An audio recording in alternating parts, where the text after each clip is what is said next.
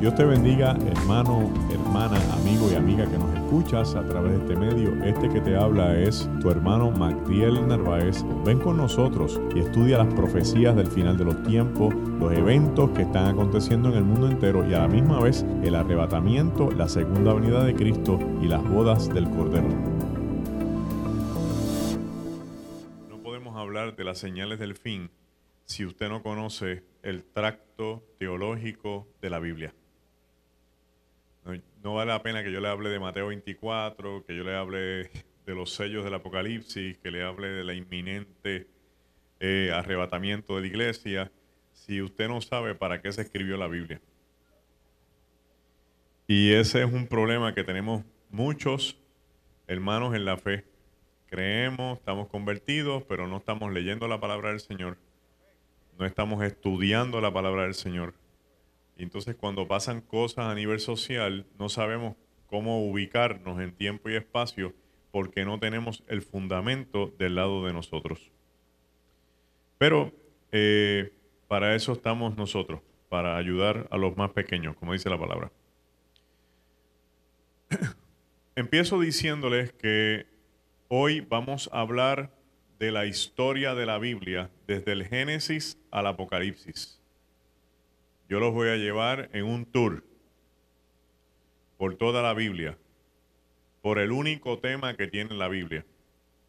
Y lo vamos a probar de Génesis, Apocalipsis y vamos a ver qué cosas en ese viaje bíblico, qué cosas dijo Cristo, que son las que nosotros tenemos que mirar hoy, pero las vamos a ver dentro del contexto de la Biblia. Lo segundo que le voy a decir es que el miércoles próximo vamos a hablar de las señales y las profecías bíblicas del fin de los tiempos. Porque como ya le di el paseo por toda la Biblia, ya va a ser más fácil hablar de las profecías. Vamos a hablar de las que se cumplieron, de las que se están cumpliendo y las que esperamos que se vayan a cumplir. Y el último miércoles, el miércoles 21, vamos a hablar de temas todavía más intensos. Vamos a hablar del el arrebatamiento de la iglesia, todas las doctrinas que hay sobre el arrebatamiento de la iglesia, los que plantean que no hay arrebatamiento, los que plantean que es un arrebatamiento parcial usando la parábola de las diez vírgenes, los que plantean que es un arrebatamiento total antes de la tribulación, los que plantean que hay un arrebatamiento total en los primeros tres años y medio de la tribulación, y Vamos a hablar entonces de la segunda venida de Cristo para diferenciar la doctrina del arrebatamiento de la segunda doctrina de la segunda venida de Cristo y hablemos entonces sobre las bodas del Cordero. ¿Cuántos van para esa boda? Mantenga su traje limpio. Porque eh, la responsabilidad principal de la novia es el traje.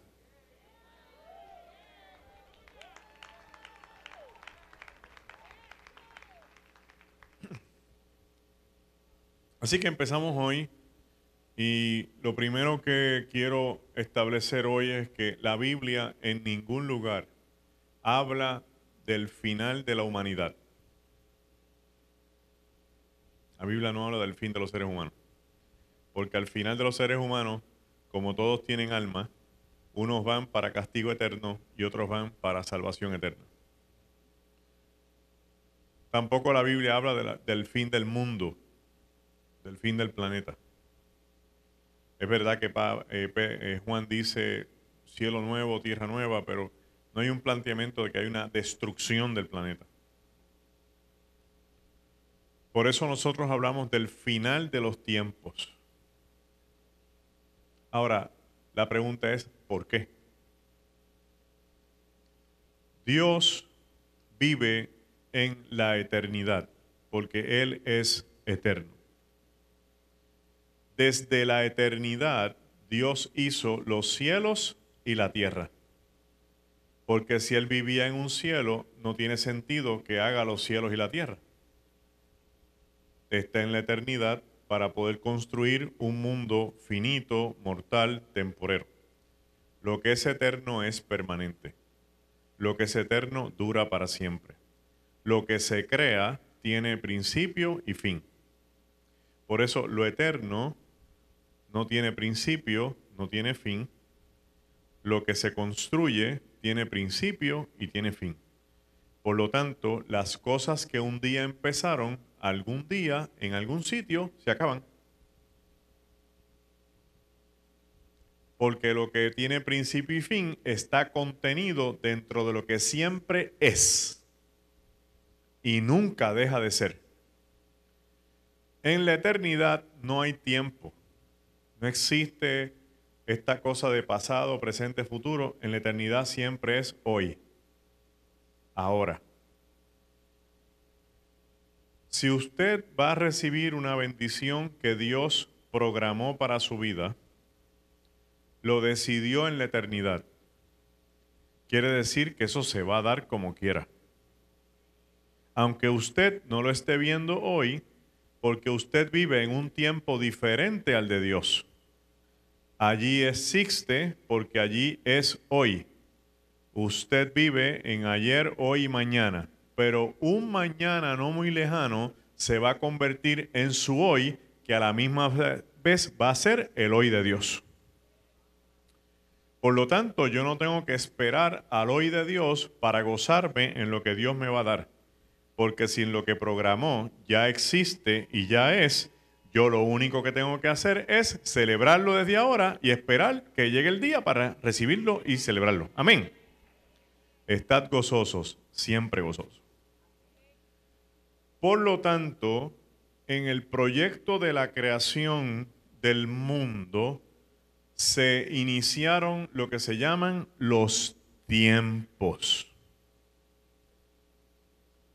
Surgió el tiempo del ser humano, el tiempo de la familia, el tiempo del pueblo de Dios, el tiempo de la salvación, el tiempo del enemigo, el tiempo de la iglesia, el tiempo de los gentiles, el tiempo de la proclamación, el tiempo de la venida de Cristo. Y por eso es que nosotros hablamos del final de los tiempos. Porque un día todos esos tiempos tienen un encuentro. Y ese encuentro se llama el el juicio del trono blanco, donde allí es el final de todos los tiempos y ahí empezaremos con un cielo nuevo y una tierra nueva. Mientras tanto, hay tiempos que se van a ir agotando en el camino porque su cumplimiento se dio, que lo vamos a ver el miércoles próximo. La Biblia tiene escritos que son cíclicos. Empiezan en una historia y terminan en otra. No le puedo dar muchos ejemplos porque no me da el tiempo, pero le voy a dar por lo menos algunos ejemplos que son mis favoritos. Jesús está en el barco.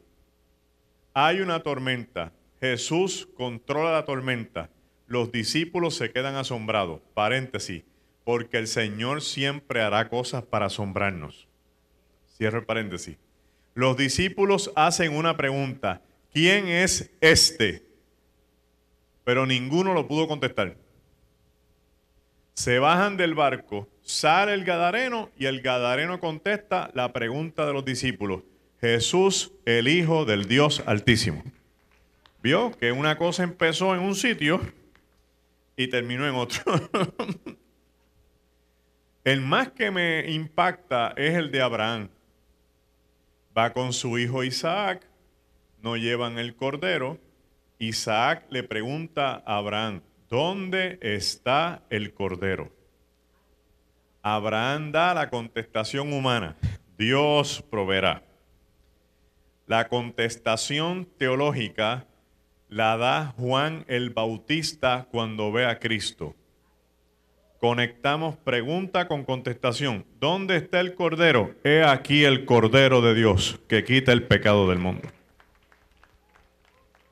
Lea la Biblia. Lea la Biblia, que todavía tiene mucho que darnos. Entonces, en estos ciclos se levantan proyectos de Dios para bendecir y beneficiar al ser humano y están todos contenidos dentro de la palabra. ¿Por qué la iglesia tiene que creer que Cristo viene? Del saque, porque Él lo dijo, para empezar. Eso no es un problema de la iglesia. Eso es problema de Él, porque Él lo dijo, Él lo prometió, Él lo cumple. Usted no tiene que hacer fuerza para que Él lo cumpla, es un asunto de Él. Que si se tarda, que si no viene, no es asunto suyo. El asunto suyo y mío es creer. Punto. Pero mire qué cosa más sencilla. ¿Por qué Cristo va a venir? Porque ya Cristo vino una vez. ¿Qué le cuesta volver? ¿Usted no se ha puesto a pensar en eso? A la gente se le hace bien crítico y dice, ah, que Cristo va a volver de nuevo, pero qué cosa más loca. Pero si es que Él ya vino. Dejó todo establecido y dijo, regreso.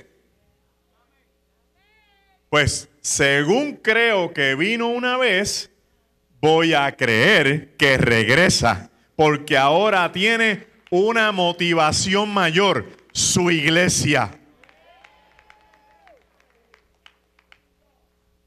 Entonces, eso está contenido dentro del tema de la Biblia. Vamos a empezar con nuestra presentación de hoy, la historia de la salvación. En la introducción la Biblia nos revela la realidad de Dios. Si usted quiere conocer a Dios, tiene que leer su palabra, porque ahí es donde se revela Él. Poquitos, amén. Por eso hay mucha gente corriendo de sitio en sitio, porque todavía no ha logrado conocer a Dios como quiere y entonces lo está buscando por atajos por shortcuts de conveniencia, por experiencias emocionales y motivacionales, cuando la realidad es que Dios se te quiere revelar a tu corazón, tan sencillo como leyendo la palabra. La Biblia nos puede decir dónde estamos y hacia dónde vamos. Usted lee la palabra de Dios y la palabra le puede decir dónde usted está ahora mismo. ¿Cómo va a ser, varón?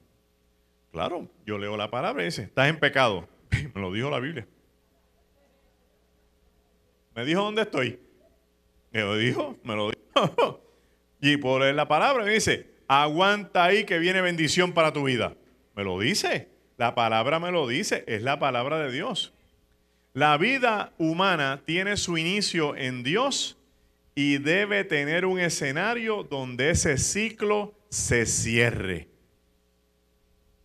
Dios inicia la vida humana, el ciclo del cierre le pertenece a Él porque Él es el creador. Dentro de los textos de este precioso libro,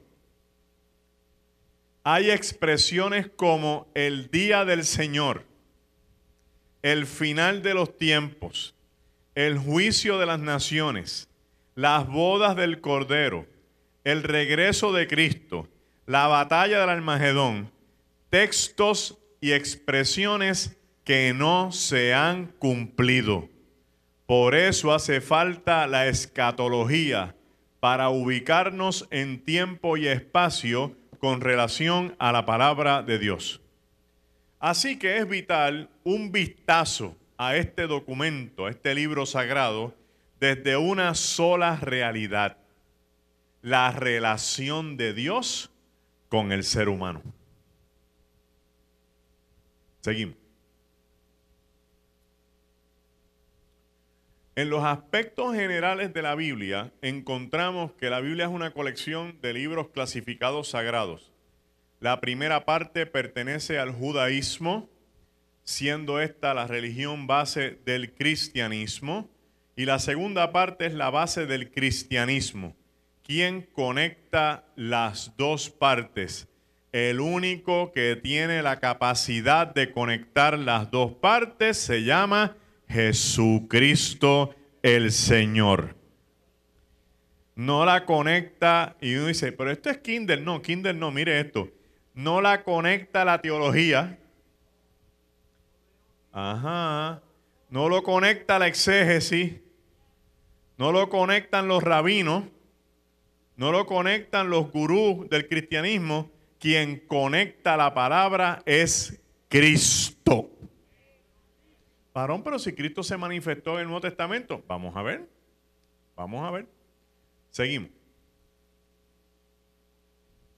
¿Por qué conecta a Cristo? Por cuanto Jesús es el elemento indiscutible de toda la literatura bíblica. Y ello implica que el tema de la Biblia tiene que girar alrededor de él. Mira a ver si Cristo es grande. Toda la literatura bíblica, del Génesis al Apocalipsis, gira alrededor de Cristo. Por lo tanto, es forzoso concluir que el tema central de la Biblia va a girar alrededor de él. Esto nos invita a realizar una mirada analítica donde podamos conectar todos los libros de la Biblia en un solo tema. Eso es como coger una aguja y meter a Génesis y seguir con el Éxodo y entonces irlos conectando uno detrás de otro, uno detrás de otro, donde el hilo sea el mismo tema. Vamos a ver si lo logramos. Además, que puedan proveer temas adicionales relacionados con el tema principal. Y el tema central de la Biblia es la salvación del ser humano. El tema central de la Biblia no es el cristianismo. El tema central de la Biblia no es el judaísmo. El tema central de la Biblia no es la ley judía. El tema central de la Biblia no son las epístolas paulinas, ni la doctrina de la iglesia, ni la historia de la iglesia primitiva. El tema central de la Biblia es la salvación del ser humano. Vamos a conectar esto. Adelante. Adelante. Los primeros cinco tomos de la Biblia, conocidos como el Pentateuco, penta de cinco, teuco de tomos, Génesis, Éxodo, Levíticos, Número y Deuteronomios, nos van a presentar un subtema. Acuérdense que ahora los subtemas están conectados al tema. El subtema, el surgimiento de la nación del Salvador. Porque tiene que haber una nación de donde Cristo venga. No puede ser de los egipcios, ni de los griegos, ni de los mesopotámicos, porque esa gente tiene miles de dioses. Tiene que buscar una nación donde se establezca un, se establezca un pacto. Y recuerde que Dios es un Dios de pactos. Que aun cuando uno se olvida, Él no se olvida. Dios hace un pacto con un hombre llamado Abraham, del cual va a surgir la nación.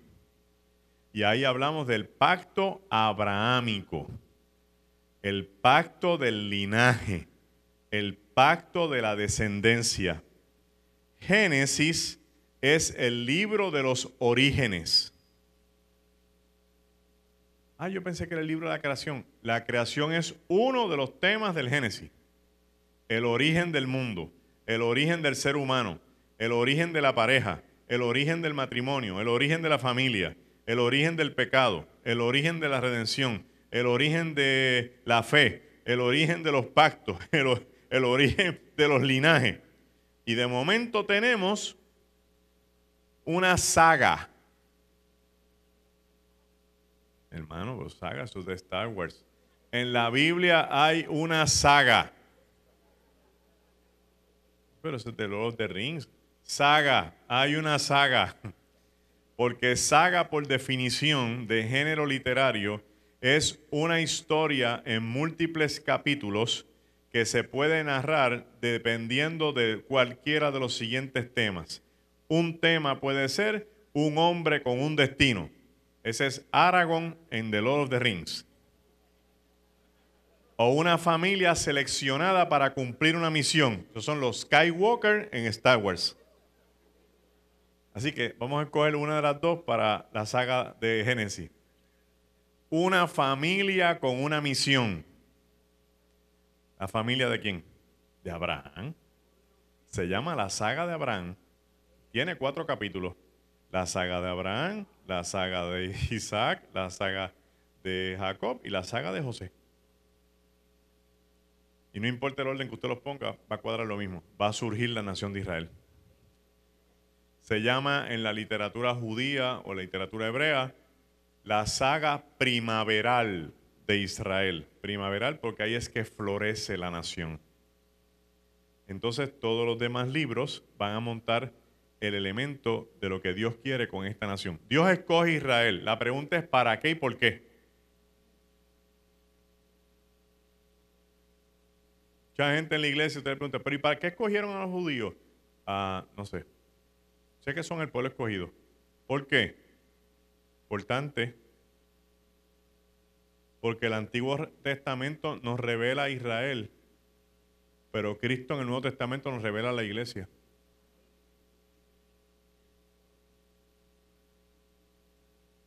Porque todos los pueblos de la antigüedad tenían múltiples dioses y este linaje desde Abraham creció para adorar un solo Dios.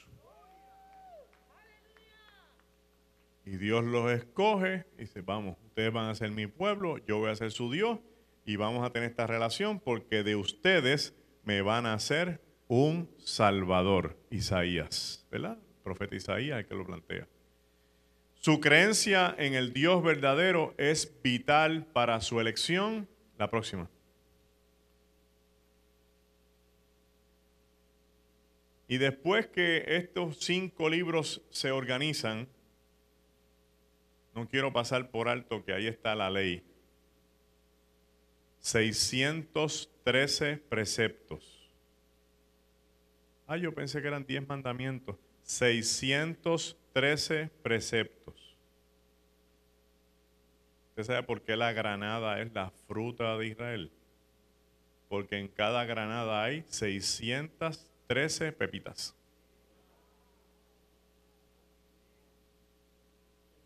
Los 613 preceptos se dividen en dos grupos. Abba Hashem, que son los mandamientos de hacer y se llama Abba porque es amor al Creador. Abba Hashem. Yo hago esto porque yo amo al Señor. Y otro grupo que son de prohibición que se llaman Irat Hashem, que es esto no lo hago porque yo no quiero que el Señor me castigue. Entonces hay unos de castigo y hay unos de amor. Entre ellos, no mezclar los productos lácteos con la carne. No mezclarás la sangre de la vaca con la leche del ternero. Y por eso su nevera tiene más de una tablilla. Eso lo inventaron los judíos. Para que una tablilla vayan los jamones de pavo, de pollo, y en otro vayan los quesos. Y por eso usted tiene dos fregaderos. Porque en un fregadero se lavan los platos lácteos y en otro los platos de carne. Porque no se puede mezclar. La ley, la ley es para los judíos. Usted y yo somos gentiles. Por gracia de Dios recibimos la bendición de Dios de ese proyecto. ¿Por qué es para los gentiles? Porque Dios necesitaba preservar esta nación en un mundo donde no había pulcridad, en un mundo donde no había higiene, en un mundo donde la gente se podía contaminar y una pandemia en el pueblo judío eliminaba la nación del Salvador. Los mandamientos eran para los judíos, por eso podían ir a la guerra a matar a otros. Porque es no matarás entre ellos. Oh. No le robes a los tuyos. ¿Por qué? Para mantener el pueblo en qué? En armonía.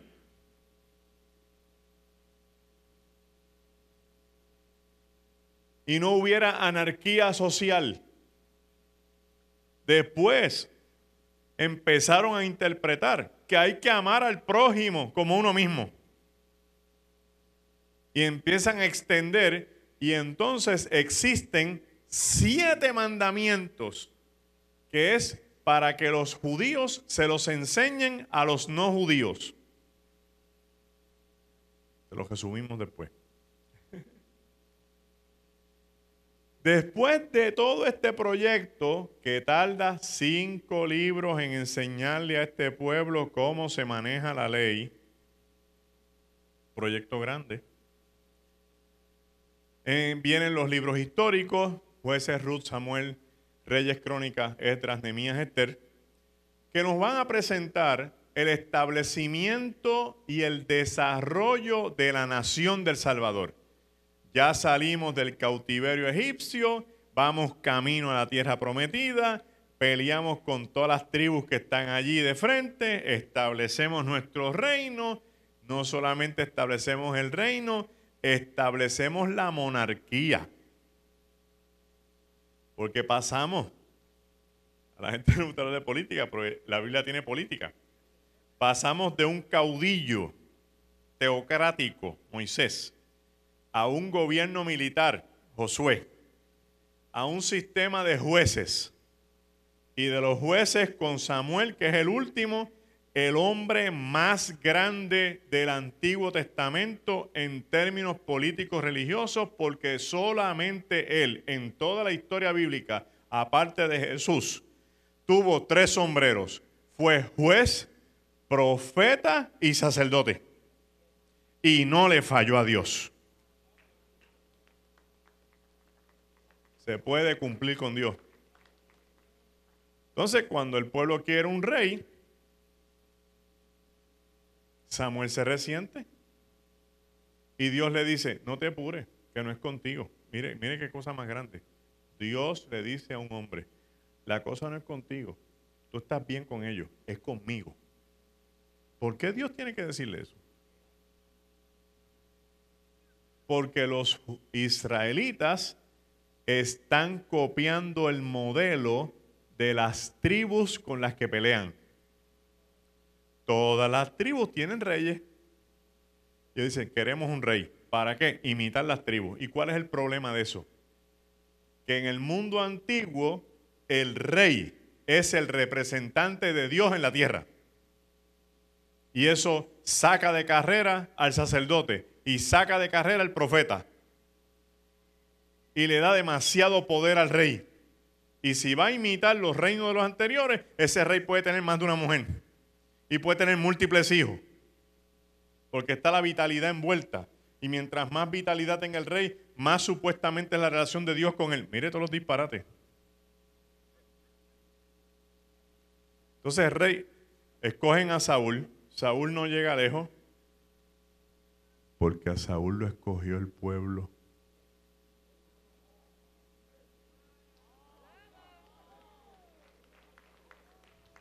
Pero a David lo escogió Dios. Entonces, ¿cuál de las dos casas es la que se quedó para eternidad? La de David, porque fue la que escogió Dios. Y ahí se establece un segundo pacto. Tenemos el pacto abrahámico y ahora se establece el pacto davídico. Que este rey, su casa prevalecerá para siempre. ¿Y de quién es el linaje de Jesús? De David. Y Jesús viene y lo crucifican y se quedó sin establecer el reino. Pero usted se lee el capítulo 19 y 20 de Apocalipsis y dice que un día se abrirán los cielos y todo ojo le verá y vendrá cabalgando sobre un caballo blanco, el que es fiel y verdadero, y en su muslo que dice el verbo de Dios y vendrá con su santo a pelear con los ejércitos de la tierra y vencerá a todas las naciones y doblegará a todos los reyes, a los príncipes y a los gobernadores. Y las aves de rapiña de aquel tiempo se comerán la carne de los reyes de la tierra y se establecerá su reino. Ahí está el pacto. El trono de David se establece de nuevo, pero quien lo establece es no un descendiente, lo establece el que dice el mismo libro de Apocalipsis, que es el rey de reyes y el señor de señores. Gloria al nombre de Dios.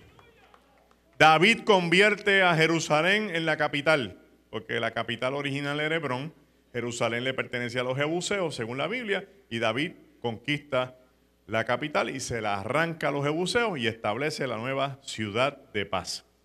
¿Quiénes son los únicos enemigos de Israel en todo el Antiguo Testamento a los que los judíos le llaman, los israelitas le llaman incircuncisos? A los filisteos, muy bien. Excelente. Bien. La pregunta es ¿por qué? Porque los jebuseos, los eteos, los fereceos, los jerjeseos y todos estos son descendientes de los cananeos. Los cananeos son oriundos de esa región y posiblemente de las descendencias de Ismael o de los otros hijos de Abraham con Setura. Eh, Abraham se casó con Setura y tuvo seis hijos más. Todos los hijos de Abraham de cualquier línea colateral son hijos de pacto. Lo que pasa es que tienen que reconocerlo y convertirse. Los filisteos no son de ahí. Por eso es que se les llama incircuncisos, porque no tienen derecho a un pacto. Por más que se circuncidaran, jamás tendrían un pacto, porque ellos vienen de una islita que está entre Turquía y Grecia llamada Creta. Filisteo significa hombres de mar. Por eso se quedaron en la franja de Gaza y de ahí empezaron a meterse hacia adentro hasta que se encontraron de frente con los israelitas que les cerraron el paso y no les permitieron seguir adelante. Vamos a seguir ahora con los otros libros que vienen de camino, porque según vamos escalando se va poniendo mejor la cosa. En los libros históricos, Israel es ahora la nación que comienza a cumplir con el primer pacto de Dios, anunciar a todos los demás pueblos que que hay un solo Dios. Esa era la primera misión de Israel. Anúnciale a todos los pueblos que hay un solo Dios. Podemos buscar múltiples textos, pero tengo solamente unos cuantos aquí para aprovechar el tiempo, pero son contundentes y usted puede buscar en su casa los textos bíblicos y va a encontrar esta realidad en todo el Antiguo Testamento. En Josué 24, versos del 14 hasta el 28, Josué tiene una controversia con los seguidores de Israel, con el pueblo, y los confronta y le dice, yo no sé a quiénes ustedes van a servir, si a los dioses de los amorreos o a los dioses que están al otro lado del Jordán, pero yo y mi casa serviremos a Jehová. Y este es un texto que establece que existe un solo Dios. En Primera de Reyes, capítulo 18, del 21 en adelante, encontramos al profeta Elías en un desafío con 850 profetas falsos, 400 de Baal, 450 de Astarot. Mire la gravedad de este asunto, porque los cananeos también tienen su teología. Tienen una teología tripartita, que quiere decir de tres dioses. Un esposo, una esposa y un hijo.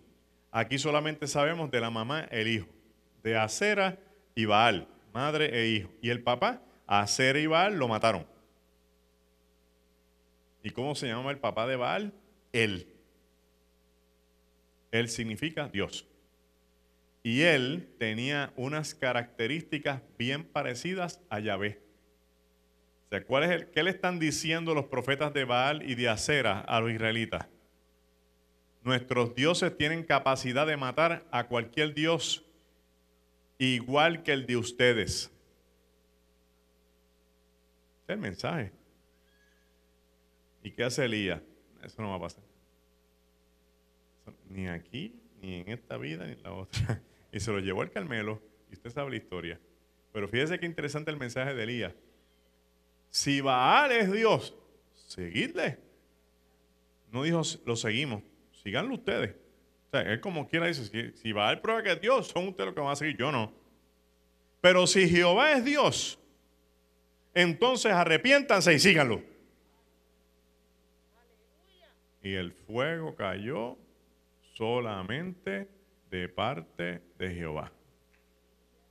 Porque no hay otro Dios. Hay un solo Dios. David, David, David, David. David se enfrenta a Goliat, primer libro de Samuel, capítulo 17. Y cuando lo ve de frente, después que le da todo ese discurso bélico que lo va a tumbar, le van a tumbar la cabeza y otra cosa, al final le dice, y toda la tierra sabrá que hay Dios en Israel. Wow. Segunda de Reyes, capítulo 5, verso 15. Namán sale en la séptima zambuida, ¡Wow! sano. Y dice, chico, Dios lo pudo haber sanado en la quinta. No, no, no, son siete. Él dijo siete, son siete. Con Dios no hay negociaciones. Si es siete vueltas, son siete vueltas. Si son cinco brincos, son cinco brincos. No trate de darle vueltas a Dios porque por algo Dios te está recomendando el número. ¿Y cuál es la interpretación? que Namán, con tres chapuzones, con cinco chapuzones, no se le iba a sanar la egolatría que tenía encima. Y Dios quería primero romperle el ego para después sanarle la lepra.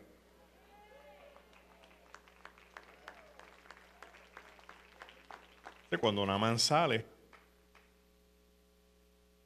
y le rompe el ego porque sale todo sucio, lleno de fango, con hojas, desnudo frente a todos sus criados. Es una humillación mortal. Pero se sanó. Y fue suavecito donde Eliseo mira, ahora sé que hay Dios en Israel. Y este sirio. Y esto es vital porque el Salvador no puede venir de una nación con muchos dioses. Vamos a los otros libros. Entramos en los libros poéticos, llamados así por la forma en que están escritos, verso, prosa, y por el contenido, que a veces es contenido de oración, de cántico, de poesía y de sapiencia.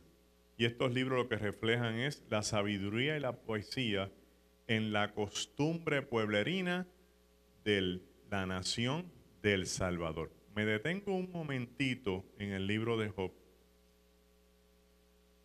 para explicarle que en el libro de Job se habla de una mentalidad oriental que por ahí anda pululando, que se llama el karma y el dharma. El karma y dharma son las dos alas contrarias. Karma, tú lo haces mal, te va a salir mal. Dharma, tú lo haces bien, te va a salir bien. Esa fórmula está en el libro. Fíjese que el cuestionamiento aquí es por qué un hombre que hace todas las cosas bien le sale todo mal. Los amigos de Job vienen corriendo. No es para investigar si él hizo pecado o no hizo pecado. Lo que quieren saber es qué pasó. ¿Por qué? Porque si es verdad que a la gente buena le pueden pasar cosas malas, ellos están en turno. Sí. Y por eso lo fuerza y dice, dime, tiene que haber pasado algo para que para justificar lo que te pasó. Por eso el libro plantea la soberanía absoluta de Dios. Porque si a usted le pasa algo que usted cree que usted no se merece, si a usted le sucede algo que usted entiende que está fuera de la voluntad de Dios, si a usted le pasa algo que usted tiene que no tiene sentido lo que está pasando, déjeme decirle algo, eso es temporero. Y eso lo que está haciendo es preparándolo para algo más grande que Dios tiene para usted.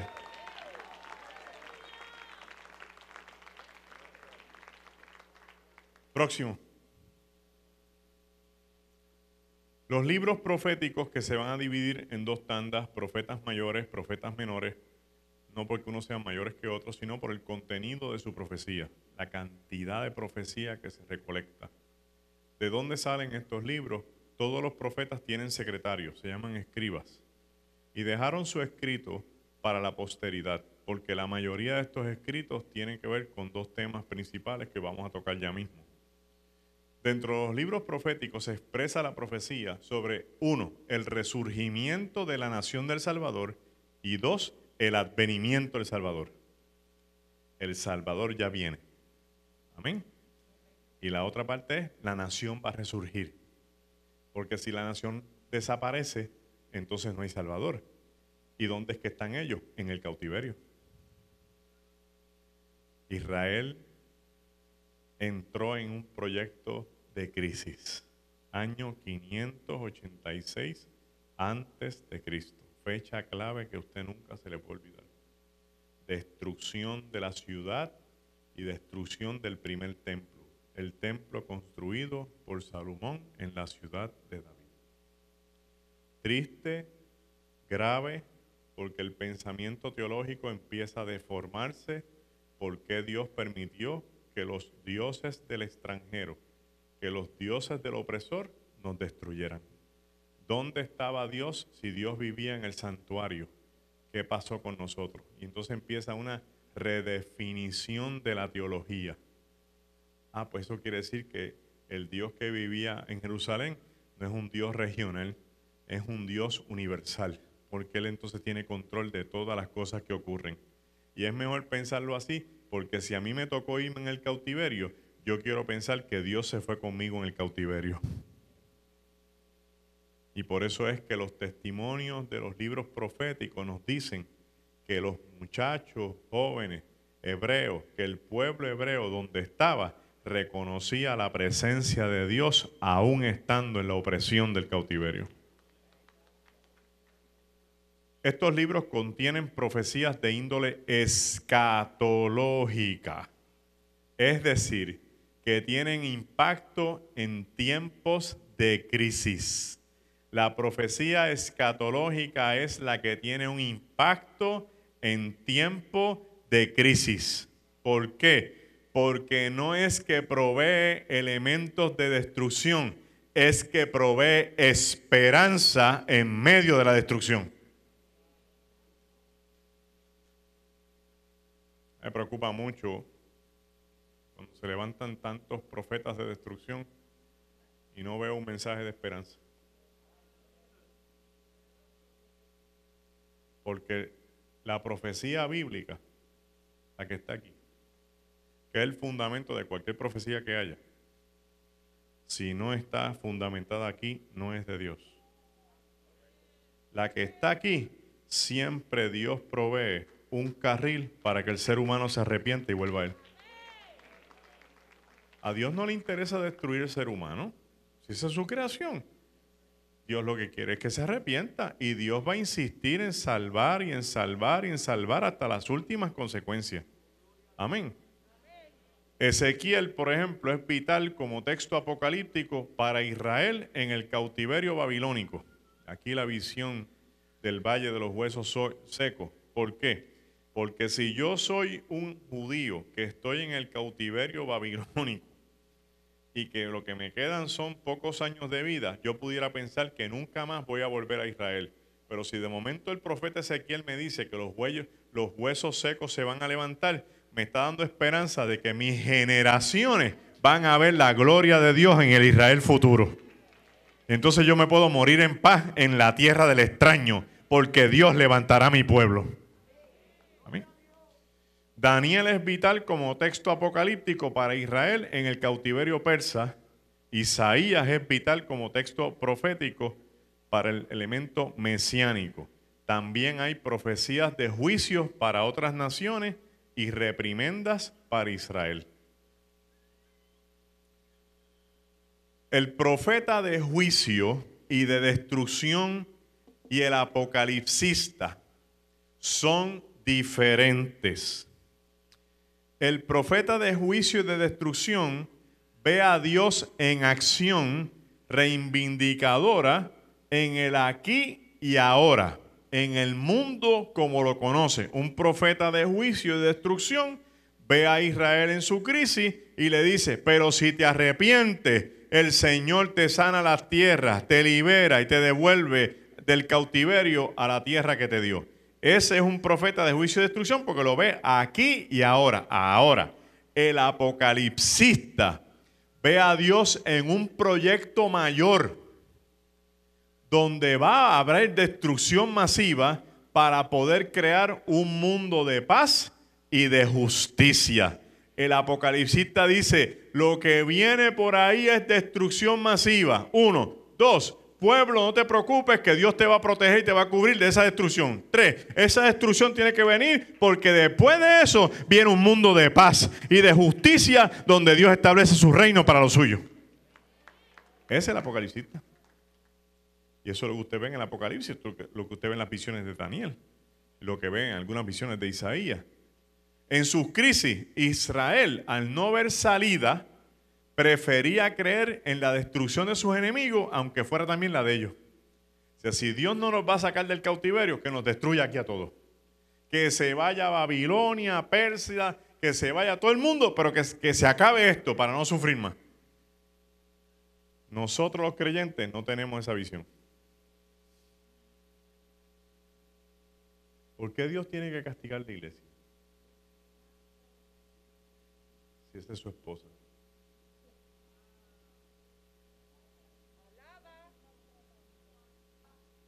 Eso es lo que se supone que es un esposo o la esposa.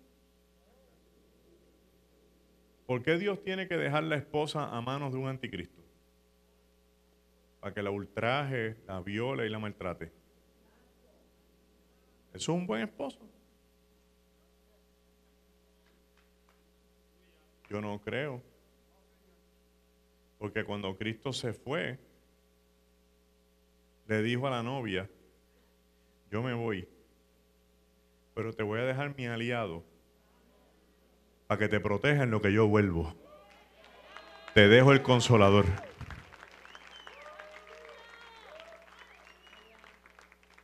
Amén. Amén. Seguimos.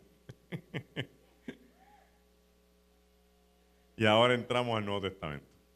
Hay 400 años de Malaquías a Mateo. Pasaron cosas, pasaron cosas. Ahí están las guerras de los macabeos, la lucha de Juan y Judas Macabeo en contra de los griegos que se querían montar, los seleucidas, en especial un hijo de Caín, como dice mi pastor Arisa Kidini, este, que entró con una cerda al templo que habían, habían levantado Edras y Nemías para obligar a los judíos a que lo adoraran. Antíoco Epifano IV se llama ese individuo. Y, eso provocó la guerra de los macabeos. Después vino Herodes el Grande y otras cosas más que no, vale la pena mencionarlas porque nos va a desviar del tema. Llegan los evangelios y en esto se presenta la manifestación del Salvador. Ajá. En sus textos, todos en griego, en sus textos originales, todos en griegos. Varón, ¿por qué usted énfasis? Porque hay un sector del judaísmo mesiánico que quiere hacer ver que estos textos eran en hebreos y los alteraron cuando los cambiaron a griego.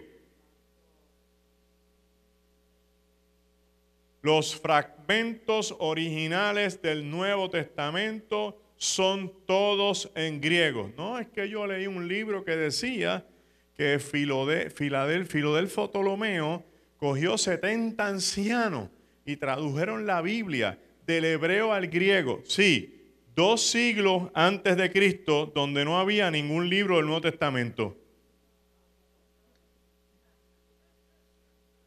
¿Y qué Biblia fue la que tradujeron?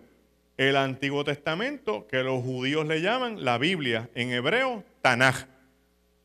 Y tradujeron los textos del hebreo del Antiguo Testamento al griego, porque los judíos que vivían en Egipto, donde Filodelfo Ptolomeo dominaba, de hecho el papá de Cleopatra, by the way, eran todos hablaban griego y para que pudieran leer su Biblia se las tradujeron y se llamó la Septuaginta pero no tiene ningún texto del Nuevo Testamento, todavía Cristo no ha venido.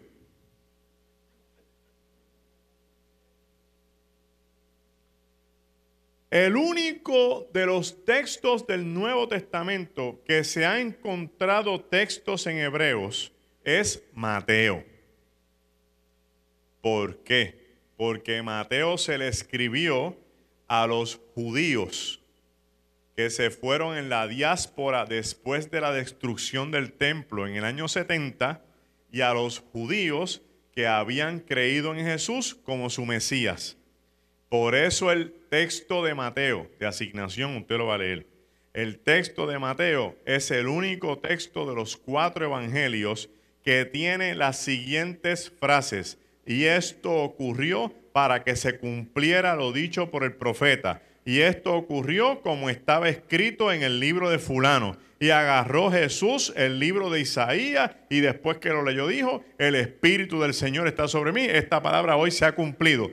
¿Por qué? Porque si yo soy judío, estoy en la diáspora, me llega un evangelio de Mateo en hebreo y yo lo empiezo a leer y ahí acá rato dice que se cumplió una profecía de las que están en el Antiguo Testamento en la Biblia hebrea, que yo voy a entender que Cristo es el cumplimiento de la profecía que mis ancestros preservaron por tantos años. También estos textos tienen textos escatológicos, en especial donde se menciona el Hijo del Hombre. ¿Cuál es el concepto del Hijo del Hombre? Interesante, ¿verdad? Ese es el nombre de Ezequiel. Traducido se llama Hijo del Hombre. Pero en el mundo judío, en el cautiverio, se desarrolló una mentalidad escatológica donde ellos pensaron que Dios iba a redimirlos a través de un ente especial, como el ángel de Jehová, digamos, ¿verdad? Como Melquisedec. Y a ese ente especial le pusieron hijo del hombre, que es la figura escatológica que los judíos entienden que Dios va a levantar en su día para juzgar a vivos y a muertos. Nadie puede llegar al rey que llega el rey lo matan. ¿Y cómo hablamos con el rey? Hay alguien a la diestra del rey que es el hombre de confianza. Y Magdiel viene caminando y ese hombre confianza sale al medio. ¿Qué tú quieres, Magdiel? Decirle al rey que la parcela que me regaló hay unos intrusos que me la quieren quitar. Y él va donde el rey. Este es Magdiel. ¿Tú lo conoces? Sí, sí, sí. ¿Qué hicimos? Le dimos una parcela y ¿Tú crees en él? Sí, yo lo conozco, yo creo en él. Es la palabra de este individuo la que el rey compra como cierta. Y los judíos dicen, en algún día habrá uno llamado Hijo del Hombre que vendrá a nombre del Dios Todopoderoso, porque ese conoce a los vivos y a los muertos, y él será el que le dirá a Dios quién es quién. Esa figura se quedó en el anonimato en el Antiguo Testamento. Nunca se volvió a hablar de él hasta que vino Cristo, que Cristo es otra cosa.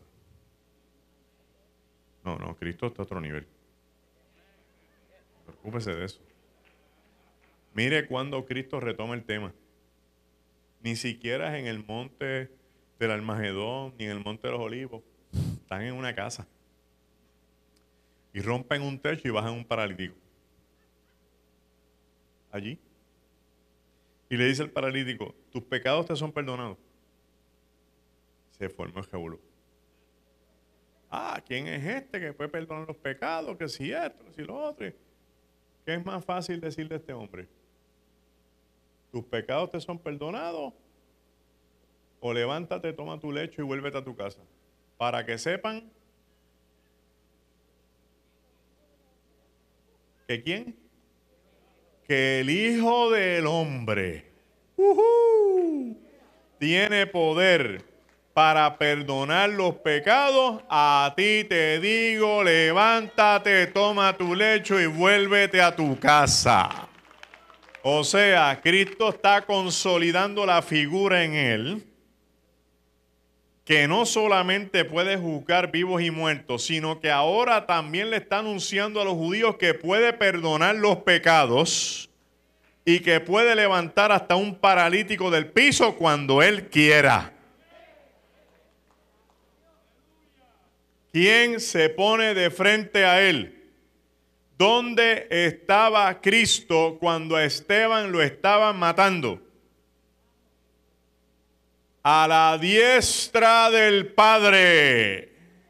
Y veo al Hijo de Dios sentado a la diestra del Padre, el hombre de confianza, el que sale al paso, el que conoce a cada uno de nosotros, el que le va a dar la piedrecita blanca con un nombre nuevo, el que puede decidir tu vida eterna porque te conoce y más vale que establezcas una relación con Él para que te conozca de verdad y sepas quién tú eres. Ese es el Hijo del Hombre. Entonces, donde quiera en los textos del Nuevo Testamento que hable del Hijo del Hombre, habla de Cristo. Si el texto, esta es la clave, si el texto menciona al Hijo del Hombre como que viene, se lleva algo y se va, está hablando del arrebatamiento si menciona al Hijo del Hombre que viene y se queda, está hablando de la segunda venida de Cristo. La parábola de las diez vírgenes. ¿Se queda o se va? Se va. Se llevó las cinco y entraron en un banquete. Y aquellas se tocaron la puerta. Señor, Señor, yo no las conozco. ¡Oh! Tú me vas a decir eso a mí si yo tengo lámpara y tenía por lo menos un poquito de aceite. No te conozco. Y acuérdese que ese no es el único que le dice que no te conoce. En aquel día vendrán algunos a decirme, prediqué en las plazas. Oh, eché fuera demonios en tu nombre y sané enfermo y yo os diré, apartaos de mí, hacedores de maldad, nunca los conocí. Se ve, Señor, esta gente predicó, la gente se convirtió, echaron fuera demonios, sanaron enfermos. Eso no lo hace uno, eso lo hace el Espíritu Santo a través de uno. Y si el que está ahí es uno que está borracho, toma el trecho y no hay más nada, a ese es el que van a usar. El borracho ni se va a enterar. Si Dios habla a través de una mula en el texto bíblico. Dios usó a Nabucodonosor, Dios usó a Darío, Dios usó a Ciro, Dios usó al faraón, Dios usa al que quiere y eso no quiere decir que lo santifica ni que lo salva. Tenga cuenta porque hay gente que piensa que los ministerios salvan y santifican.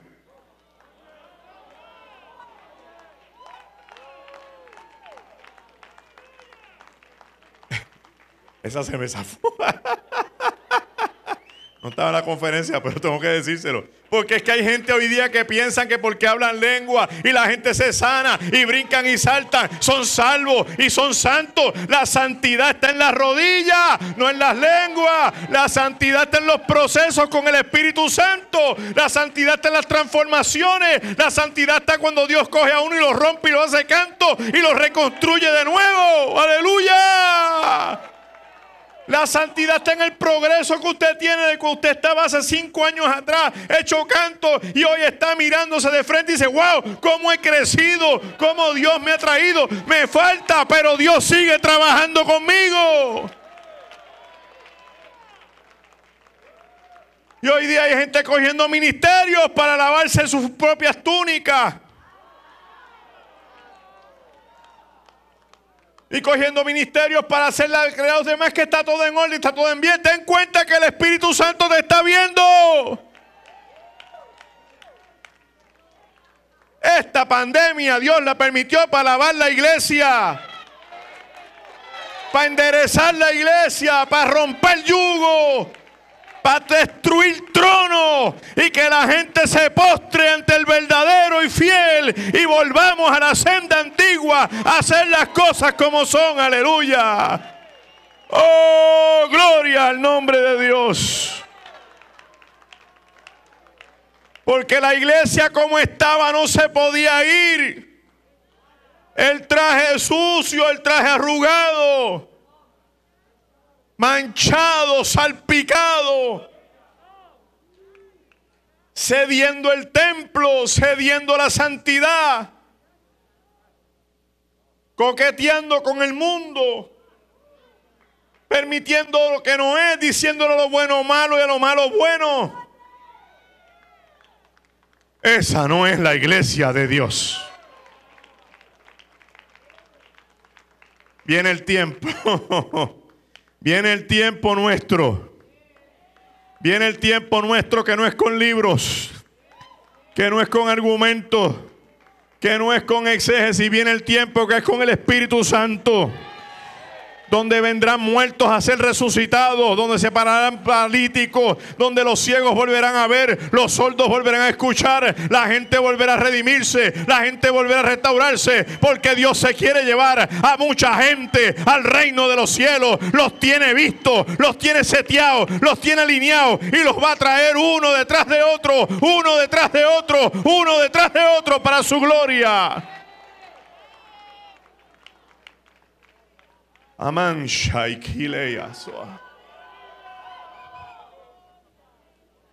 Oh gloria. Mi alma te alaba. Este es el tiempo de Dios. El que no se monte en este barco se queda. Aprovecha el viaje. Si Dios te está llamando, arrepiéntete. Si Dios te está pidiendo que des lo que te queda por dar, dalo entero. Porque el Antiguo Testamento pide el diezmo, pero el Nuevo Testamento pide el 100%. Ah. Uno sabe, la gente que está conectada con Dios. Porque es el mismo espíritu. El mismo espíritu que conecta a la gente y reparte el mismo mensaje. Aleluya. Después de los evangelios, mire, mire qué, qué pelota de libro viene.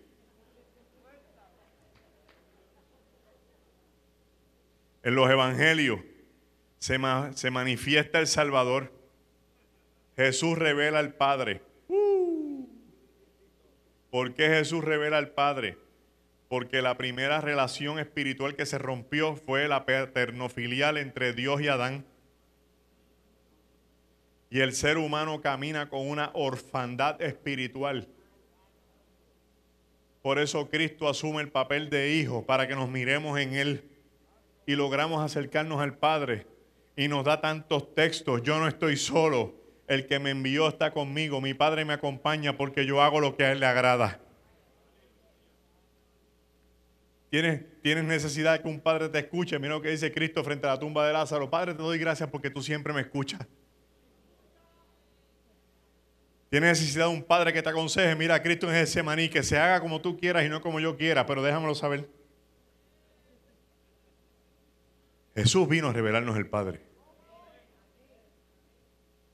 Le proyecta con poder sobre los pueblos, revela el misterio de la iglesia, porque hasta los evangelios no se sabe qué es eso.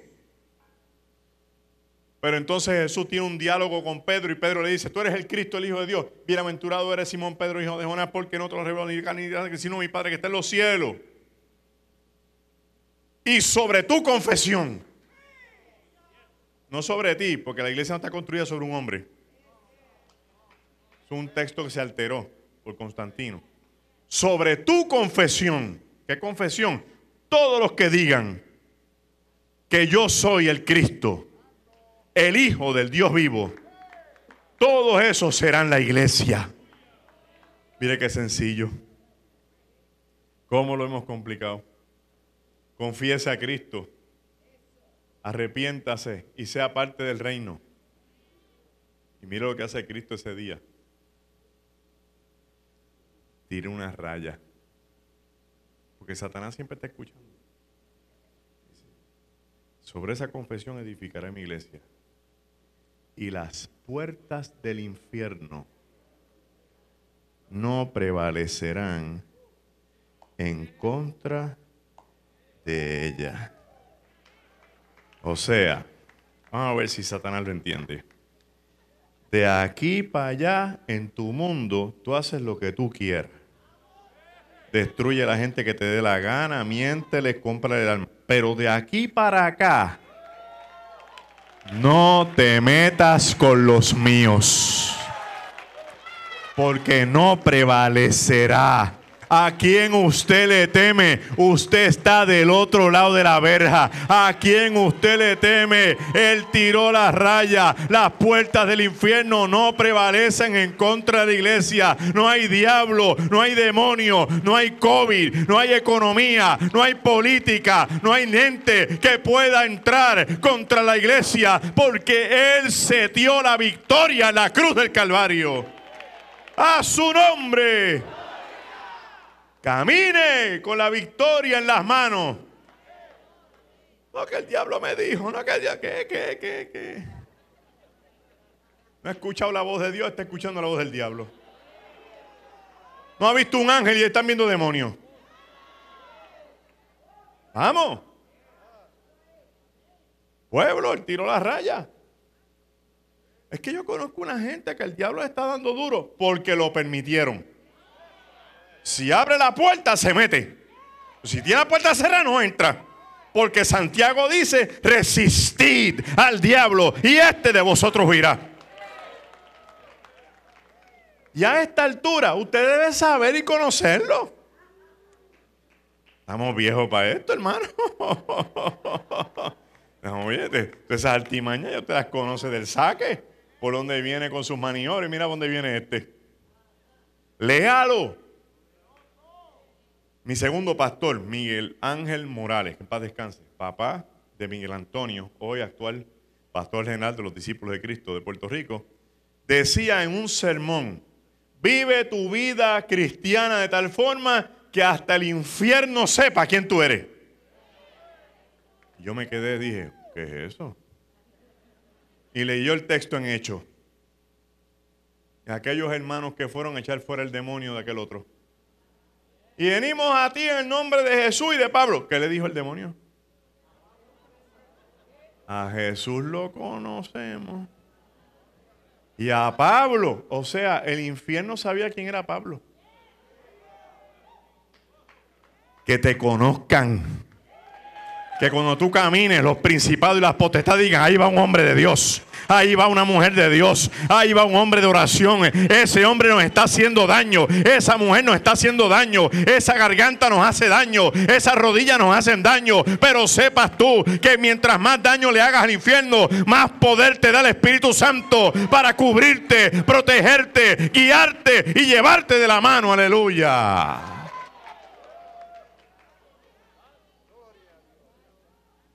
Después le dice a los discípulos, la puerta del infierno poner contra ustedes. Y segundo, les voy a dejar el Espíritu Santo. Para que me sean testigos en donde quiera que vayan. No lo dejes en tu casa, tráetelo contigo. La pastora dijo una palabra ahorita que tengo que retomarla y volver a caer y machacar con ella. Aquí es fácil hablar lengua. Aquí es fácil danzar y gritar. En el patio con el vecino que te odia. Con los familiares que no te quieren ni ver ni saber de ti.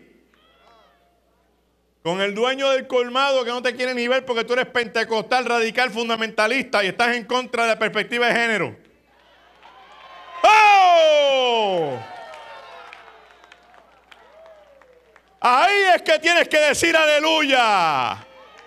Ahí es que tienes que enseñar el vestido y decir, yo soy cristiano. Esta es mi túnica. Ahí es que tienes que decir, yo represento al reino de los cielos en la tierra. Para que la gente sepa que tú no te avergüenzas del Evangelio. Porque cada vez que la gente se avergüenza, el Espíritu dice, vengo ahora y se va. Pues si te vas a avergonzar, ¿qué va a hacer él? Te espera en la puerta de la farmacia. Ya hiciste el ridículo allí. Nos abochornaste a los dos, nos humillaste.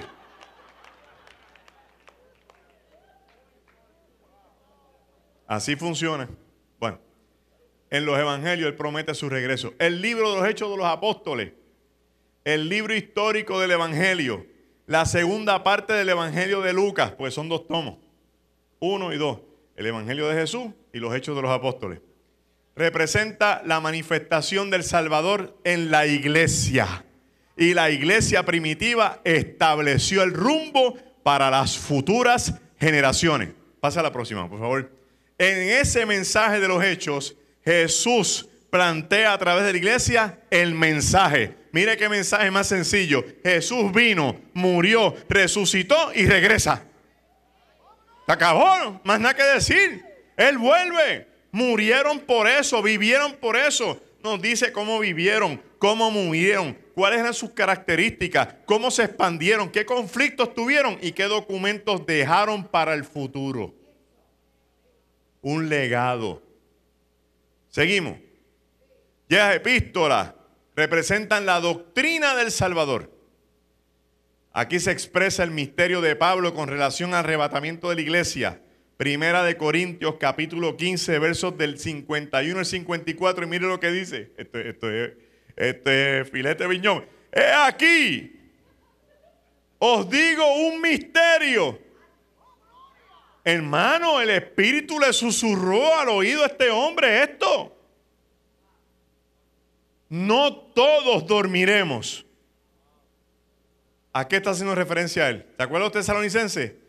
Y los que murieron están dormidos y los que duermen se levantarán. No, no, no, pero es que no todos vamos a dormir. Algunos seremos transformados. ¿Cuándo? En un momento, en un abrir y cerrar de ojos, a la final trompeta porque se tocará la trompeta y los muertos serán resucitados y corruptibles y nosotros seremos transformados. Y vino alguien y me dijo, ah, pero es que esto está en la gran tribulación, porque dice la final trompeta, en la séptima trompeta. Oh, oh, oh, oh, oh, oh. La séptima trompeta la toca un ángel. Esta la toca Dios. Porque en primera de Tesalonicenses capítulo 4 verso 16 dice, y el mismo Dios con voz de trompeta, no es un ángel, es Él el que va a llamar a los suyos, aleluya.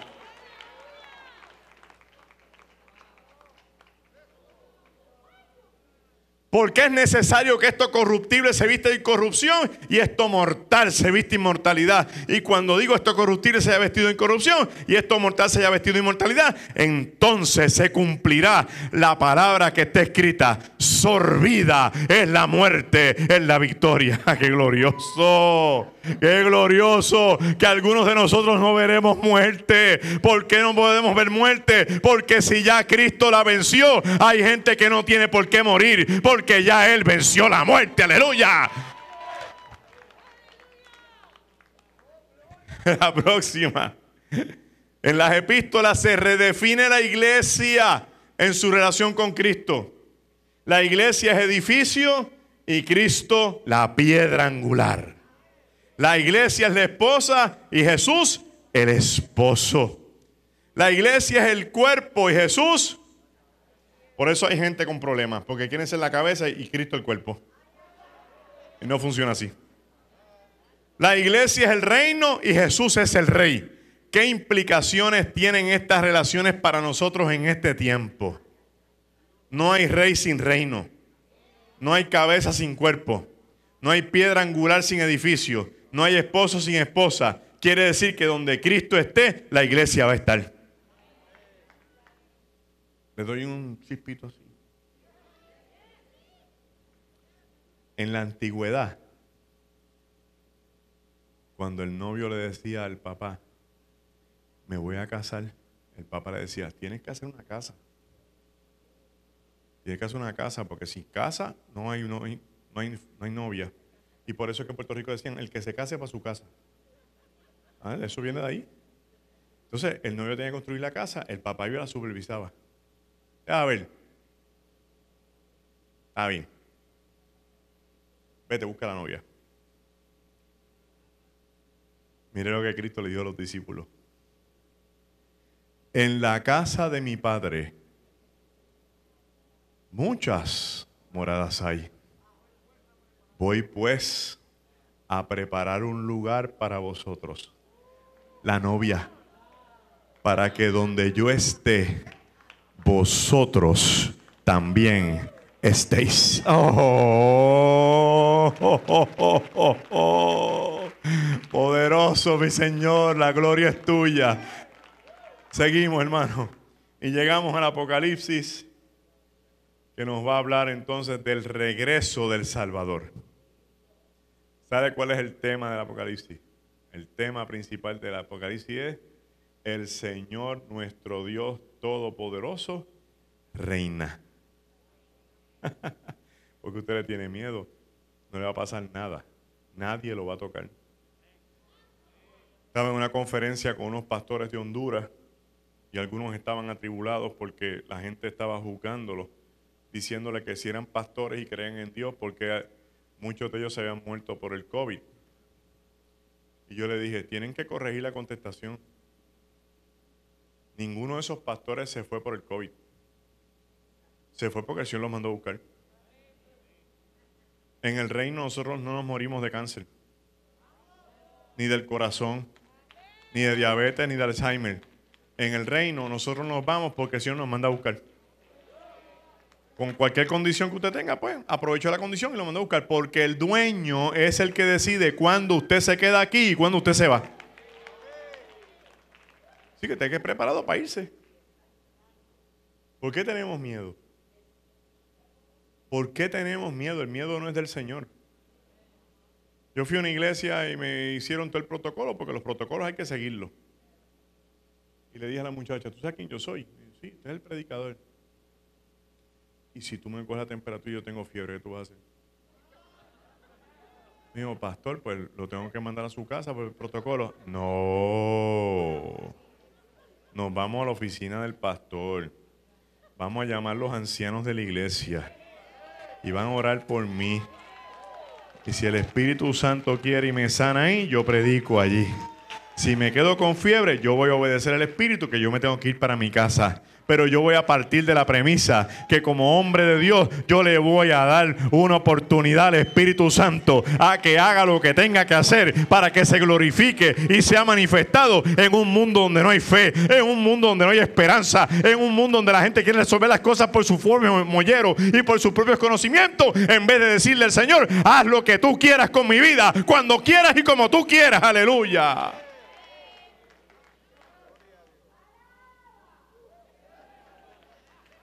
Y el Salvador, que viene corriendo desde el Génesis, nos lo encontramos en el Apocalipsis. Pero ya no es el cordero que mataron en la cruz. Juan dice que estaba en el capítulo 4 sufriendo porque no había quien abriera el libro. Y el ángel le dijo, ven acá, es para que veas esto. Y dice, y mire, y ahí estaba el cordero. Pero tenía siete cuernos. ¿Por qué tiene siete cuernos? Porque siete es el número absoluto, el número de magnificencia, de llenura. Y, y los cuernos representan poder representan conquista, representan victoria. Ese no es el corderito que mataron en la cruz. Ahora viene el cordero que tiene el poder, que tiene la victoria, que tiene la conquista, que tiene el dominio. Y es el que podía abrir el libro, aleluya. ¿Sabe cuántas veces aparece la palabra cordero en el Apocalipsis? 28 veces. ¿Cuántas veces aparece la palabra Mesías? Cero. Porque ya no es el Mesías político que viene a restaurar a Israel. Ahora es el Rey de Reyes, Señor, señores, que viene a establecer su reino en la tierra. Y entonces dice que vinieron los cuatro seres vivientes, llenos de ojos. Uno con el rostro de un hombre que se asocia con el Evangelio de Juan. Uno con con, eh, eh, eh, con un águila, Evangelio de Lucas, uno con un león, Evangelio de Marcos, y uno con un becerro, perdón, el de becerro es el Evangelio de, de Lucas. Y entonces estaban allí llenos de ojos y habían 24 ancianos sentados en sus tronos capítulo 4, Apocalipsis, todavía no han abierto los sellos. con corona. Hay gente que dice, son ángeles. Ah, ah. Los ángeles no se sientan en los tronos.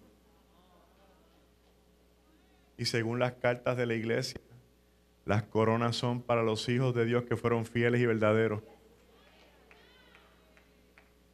¿Y quiénes son esos? Los representantes de la iglesia. Sentados en sus tronos. Y estaban allí adorando, dando gloria. Y dice, y las voces eran de millones, de millones, de millones. Pero ¿quiénes son esos? La iglesia que se la llevaron y ya está adorando en el trono. Varón, pero ¿cómo va a ser? Porque le dice pasa por la gran tribulación. Los únicos que vienen de la gran tribulación son los judíos, que son los 144 mil, que dice, y estos son los que son de la gran tribulación, que no fueron manchados y que tienen el sello de Dios, y sus vestiduras fueron blancas, y que son 12 mil de cada tribu de los originales de Israel. Si esos son los 12 mil que son de cada tribu original de Israel, ¿dónde está la iglesia? Hace rato está adorando glorificando. Pero usted tiene que prepararse. Porque no es como que aquí estoy y me voy. Cierro con esto. Son las nueve y cuarto. No van a sonar la alarma en la policía. Y yo quiero, yo quiero un día que me arresten por Cristo, pero no así. Quiero que sea de día, que vean todas las cámaras, tú sabes, para yo hacer un show bien montado. Así no, así no.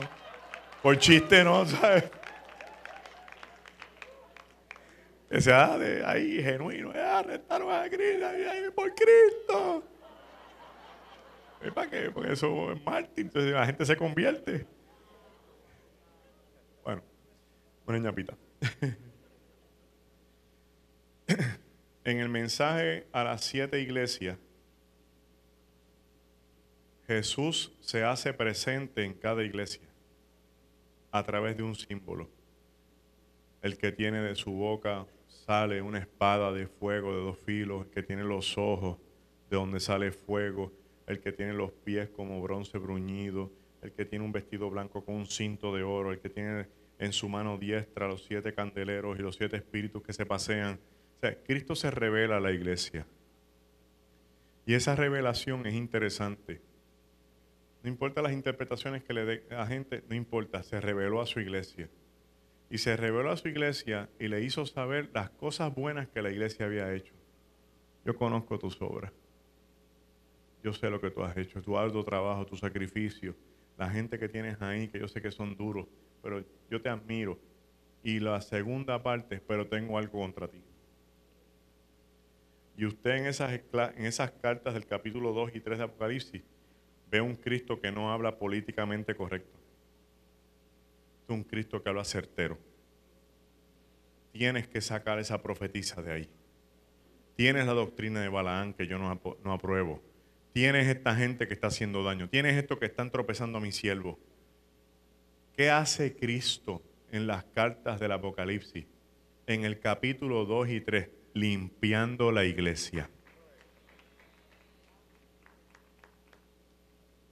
¿Por qué la limpia? Porque viene a llamarla. Y no se la puede llevar como está.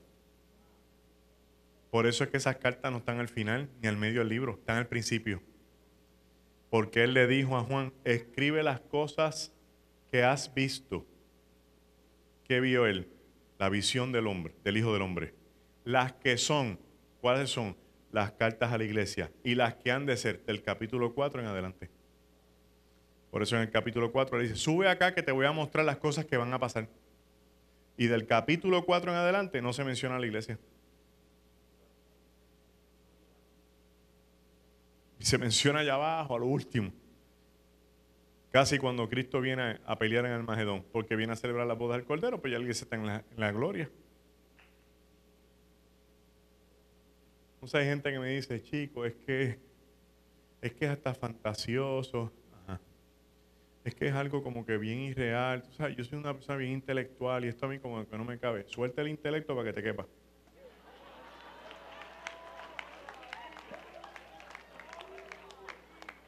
Porque las dos cosas no caben. Entonces, si le das paso a la fe, aumenta el intelecto. Y con esto lo que le quiero decir es que al final de cada carta, él le da un premio. Ah, sí, pero se lo dio a Esmina, se lo dio a Éfeso. No, no, no, oiga bien, porque ahí dice, el que tenga oídos para oír, oiga lo que el Espíritu le dice a las iglesias.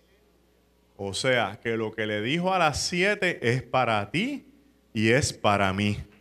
Lo que le prometió a las siete es para ti y es para mí. Pero ahí da una palabra clave que dice al que venciere. Con eso te quiero dejar en esta noche para que reflexiones que esto se trata de ser fiel hasta las últimas consecuencias. De ser fiel frente a cualquiera. Somos fieles cuando estamos todos juntos y creemos lo mismo. Es ser fiel cuando los lobos te ataquen. Es ser fiel cuando los leones te hagan frente. Es ser fiel cuando te metan dentro del horno de fuego. Es ser fiel cuando te, arrinconen. Es ser fiel cuando se quieran mofar de ti. Es ser fiel cuando te digan fundamentalista, ridículo, antihumano, recalcitrante. Cuando te digan todo tipo de palabras por causa de él. Es ser fiel aunque las cosas no te vayan como tú pensabas. Es ser fiel cuando tú entiendas que cosas no van bien, porque el que es fiel alcanza bendición y vida eterna donde quiera que esté. Así que sé fiel hasta la muerte. Que el Señor te bendiga y su pueblo en victoria.